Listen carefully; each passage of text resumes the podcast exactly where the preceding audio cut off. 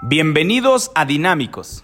Este espacio es para ti, en el cual relato, plasmo historias, entrevisto a personas que seguro, siguiendo la filosofía de ser mejor, dejarán algo en ti y ayudan a construir un legado. Un proceso de mejora continua con algunos de sus comentarios a ciertos errores. Siguiendo la línea, sé mejor. Gracias. Hola, hola, hola, hola, ¿cómo estás? Confiando que muy bien, te saluda Salvador Escamilla. Sí, Salvador Escamilla. Licenciado en Administración de Empresas, maestro en Relaciones Públicas, quien con el gusto de presentarse el día de hoy ante ti en este nuevo canal de comunicación llamado podcast, en el cual, siendo un nuevo canal a sabiendas de los mensajes de las redes sociales, creamos este nuevo canal de comunicación el cual nos permita estar en contacto contigo para poder ofrecer cada una de las distintas oportunidades de negocio, de las nuevas tendencias, del cómo poder ayudar, platicar un poco más allá de la filosofía de ser mejor. Y con ello platico de inicio una historia, la historia de mi vida a 38 años de edad y cómo en el mundo digital, cómo en el mundo análogo comenzar a tener presencia para después migrar a iniciar a darte a conocer en un mundo digital. Todo resulta ser que a los 15 años de edad, siempre con la familia, siempre en esta unión de las distintas sangres de cada uno de los apellidos, los cuales te brindan al nacer tu padre y tu madre, nos encontramos con dos escenarios que en su momento se vuelven congruentes y se anexan, empatan y te logran otorgar todo el valor en los famosos valores morales. Y es así como Salvador Escamilla, haciendo partícipe y apoyándose en ambas familias, comienza el primer emprendimiento. Y platicarte de ello es una vitrina de dulces en unos videojuegos, ¿sí? En un local con maquinitas de videojuegos. Estas maquinitas a las que les depositas monedas y te dan vidas basadas en un personaje el cual tiene que lograr ciertas aventuras para poder salir con vida y poder llegar al corazón de la princesa o a un gran premio. Inició con esa vitrina de dulces, la cual lo más importante era llevar un control de inventarios, un control de efectivo, ese famoso corte de caja que todo emprendedor lo sabe y cómo cuidar el flujo de efectivo y el movimiento de los inventarios primeras entradas, primeras salidas, fechas de caducidad, lotes, códigos de barra, que con el tiempo los fuimos conociendo, más sin embargo en ese primer emprendimiento pues te enfrentas a temas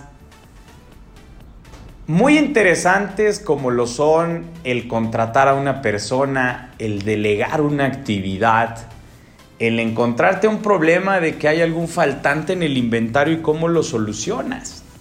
No todo era color de rosa, no todo era positivo, mas sin embargo fue el primer emprendimiento en el cual conocí el valor que debe tener todo emprendedor. Posteriormente y las oportunidades se fueron presentando debido a los gustos que en mi persona se desarrollaron con el paso de los años. Y mi pasión por los autos me llevó a emprender en un establecimiento, sí, físico, donde el otorgar valor en piezas para autos y volverlos únicos era la clave. Sí, no solo era una tienda de autopartes, no solo comercializaba autopartes o autoaccesorios, sino los volvíamos únicos y ese era nuestro diferenciador. Las tendencias del mercado iban en esa línea, las modas, lo cual me permitió tener ciertas marcas exclusivas, ser importador de algunas marcas y por ende se comenzaron a abrir nuevos círculos. Estos nuevos círculos me llevaron a tener un emprendimiento en otra ciudad y allí formar una primer sociedad apalabrada. Creció esta sociedad a tal grado de que nos volvemos importadores de un producto de China y ya entrados en esos temas, surge al mismo tiempo la oportunidad de ingresar a un negocio familiar, que era la compra y venta de materia prima. Sí, todo aquello para hacer un pan y un pastel. Cuando vas avanzando en tus años, en tus etapas de vida, te vas dando cuenta que la clave es ser feliz y tienes que estar donde tú eres feliz y poder compartir esa felicidad con los demás. Eso me llevó a, a tener una decisión de abandono a la sociedad. A esta sociedad con una gran personalidad de San Juan del Río Querétaro y él siguió con ese emprendimiento, con, ese, con esa empresa y me da muchísimo gusto que al día de hoy siga siendo de los proveedores más importantes en nivel Latinoamérica con ese artículo. Por este lado, en busca de la felicidad, llegamos al negocio familiar, el cual nos permitieron y nos brindaron la confianza de comenzar a cometer errores. Y estos errores fueron no garrafales, no nos llevaron a, un ataúd directo, sino estos errores nos permitieron comprender que cada decisión tomada lleva un riesgo y esos riesgos habrá que mitigar y entender hasta qué porcentaje de un 100% de un alto riesgo quieres tomar y estás dispuesto a tomar y tienes la capacidad y la experiencia. Bien. Por algo muy sencillo iniciamos en una inversión que, que lo voy a platicar cómo fue porque en un viaje a Canadá, una de las personas que conozco allá tenía neverías en el Estado de México y estas neverías utilizaban un producto, un colorante, una esencia artificial que nosotros teníamos a la venta.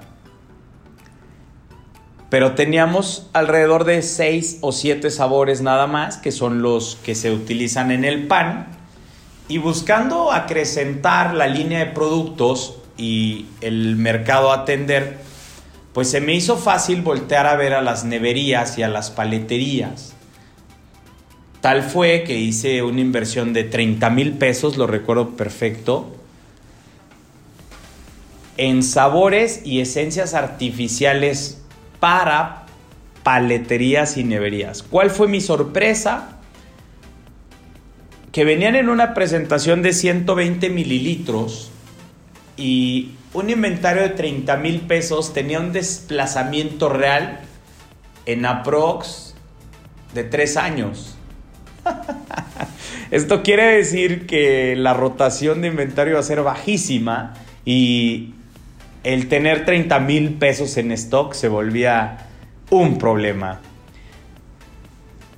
Cuando, cuando inicias el flujo efectivo, como no tienes créditos, como no tienes apalancamientos de ningún tipo, porque no tienes reputación en los negocios, pues el flujo efectivo siempre es importante, pero un inicio más.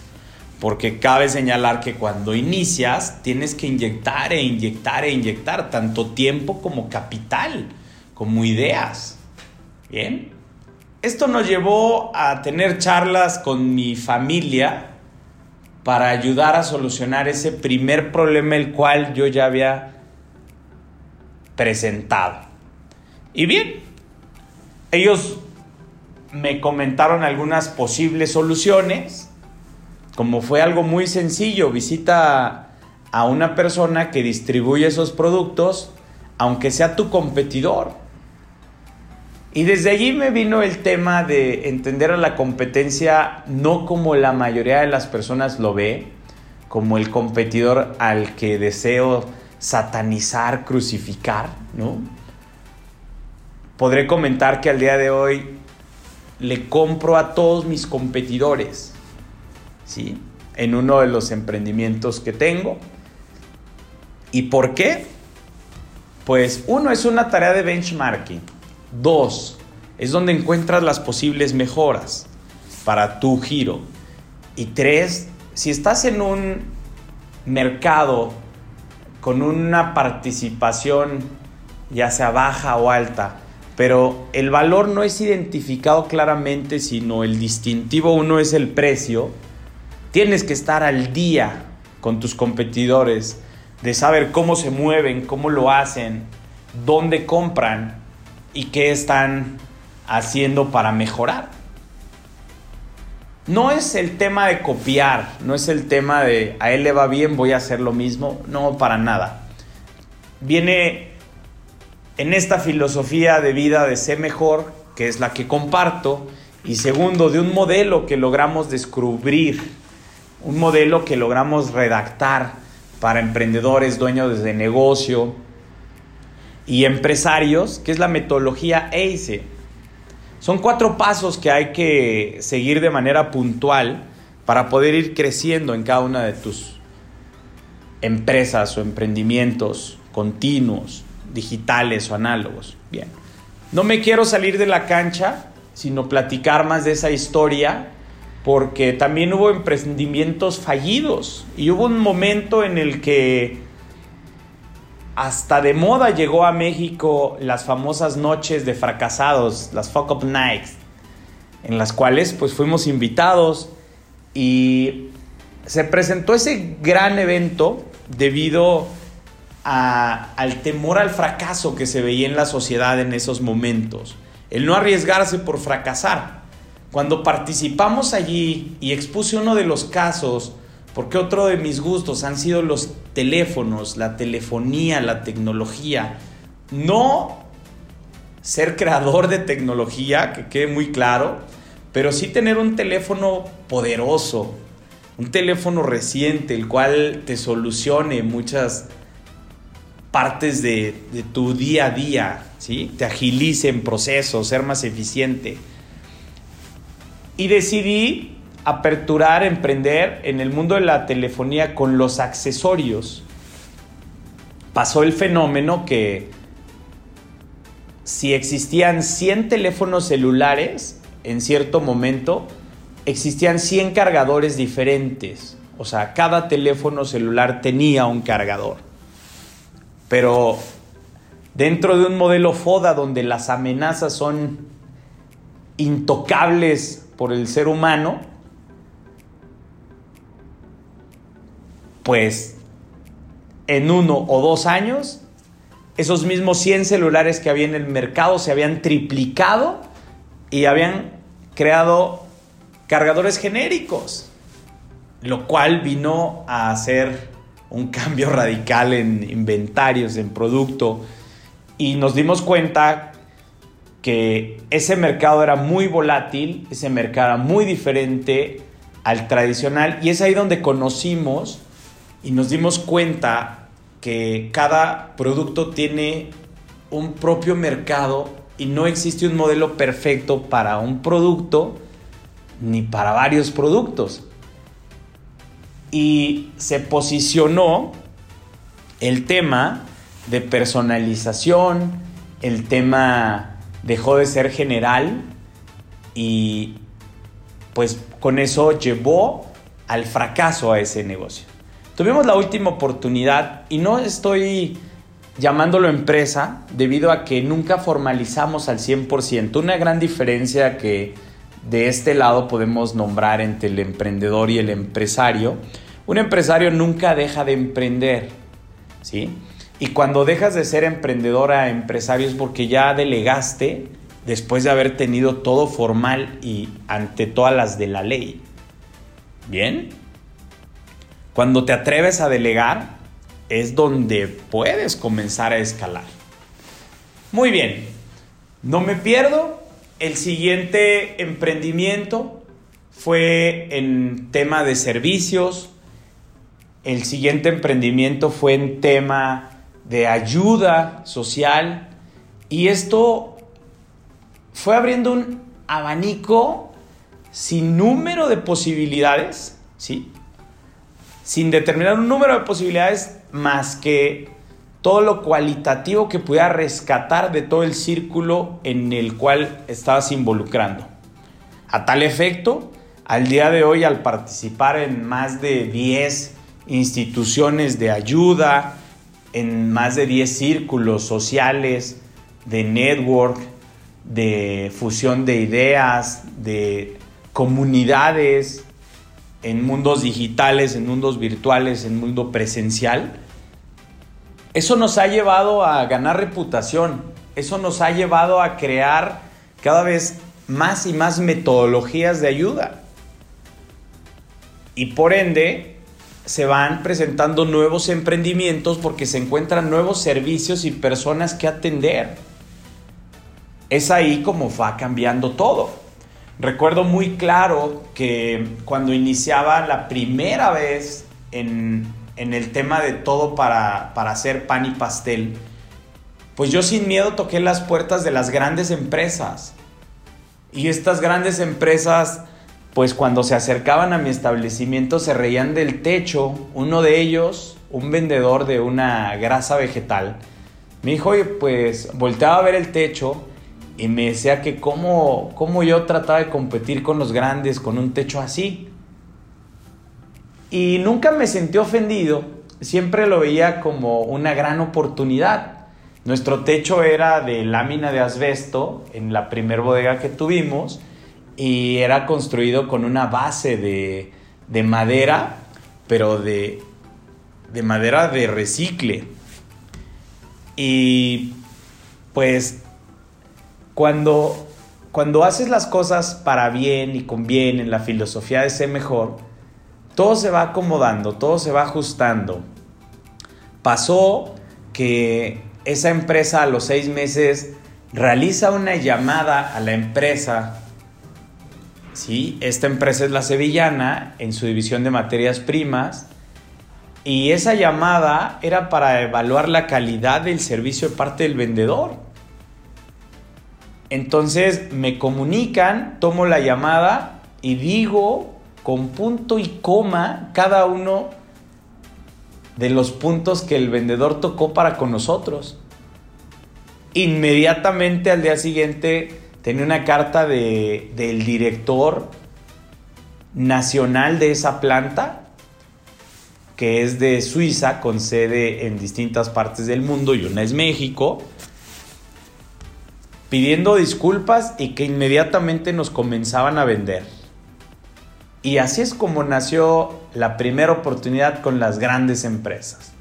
Poder negociar, poder sí o sí lograr ampliar el abanico de artículos, pero ya siendo un comprador directo de estas grandes plantas, de las grandes empresas, y con el primer chancecito que te dio esta empresa, pues ya tenías una carta que es igual a la reputación. Era tu as para presentarte en las siguientes empresas. Oiga, esta empresa grande ya me vende. Y así la segunda empresa creyó en nosotros. Y así la tercera. Y así la cuarta. Y así hasta llegar a 175 empresas que se volvieron proveedoras. Bien. Así que si yo lo logré hacer y con mi familia siempre de respaldo, porque la familia siempre te llena de energía. Así que nunca los dejes y nunca te dejes llevar por terceras personas. Hablan sobre vendedores y vendedores buenos y vendedores malos. El vendedor será como tú permitas que sea. Siempre sé empático y siempre encuentra la forma del ganar-ganar. Eso en el largo plazo siempre te dará las grandes oportunidades y grandes ventajas. No dejes a un lado el tema de la reputación, es el valor más importante que tenemos como personas, como seres humanos, y trabajemos en ella. Bien. Así que reitero lo dicho. Gracias a toda la experiencia en La Sevillana, en la empresa Nexel, que fue uno de los fracasos, en la empresa Border, que fue una empresa que después de siete años se vendió en otra empresa, la importadora, que se decidió también salir del mercado debido a las posibles amenazas que surgirían en ese mercado y que se vuelven incontrolables. Todo eso fue detonando lo que ahora en el mundo de los negocios es y promueve Salvador Escamilla. Así que esa es parte de la historia en el mundo de los negocios. Como siempre, pudo haber errores, pudo haber malos momentos, pero son más los buenos. Y la reflexión queda en una teoría muy conocida que es Pareto, el teorema de Pareto, que es el 80-20. Así que Siempre toma en cuenta un 80% de continuidad en tu empresa, en procesos, en mantener una línea y un 20% déjalo abierto a la creatividad, a la experimentación. Esa es una recomendación en tu emprendimiento, en tus nuevos cambios, en tus nuevas hazañas. Trabájalas. Así que pues muchas gracias, es mi carta de presentación en este mundo de los negocios en el cual te invito a que me consideres como un coach o como un maestro, como un mentor, que es otra filosofía parte de la cual nosotros hemos detectado que funciona. Te invitamos a compartir nuestra filosofía de vida de ser mejor, no buscando protagonismos, sino a ti mismo exígete ser mejor todos los días sé mejor, no el sé mejor. Esto viene a raíz de un texto de mi lectura preferida, de mi novela preferida de Drácula, donde Drácula se encuentra sentado en la mesa, en el comedor, y tratando de poder extraer la sangre a la dama que se encuentra a un lado, él argumenta, siempre hay una razón de por qué las cosas son así. Y nosotros tomando esa referencia agregamos el sé mejor. Y siempre siendo mejor lograrás mejores círculos, lograrás mejores relaciones, lograrás mejor aceptación de las personas. Bien, incrementa de esa forma tu autoestima y trabaja mucho en ti. Así que, pues un gusto. Estaré para servirte en este podcast con ideas, con entrevistas, con contenido de valor de muchos de los mundos en los cuales mis pilares están operando, que es servicios, es comercial y es de ayuda. ¿sí? Así que no olvides, te invito a seguir en, en nuestras redes sociales, Salvadores Camilla 1 en Instagram, Salvador Camilla en Facebook y ahora en este podcast, Salvador Camilla. Bien, un placer como siempre y quedo a la orden.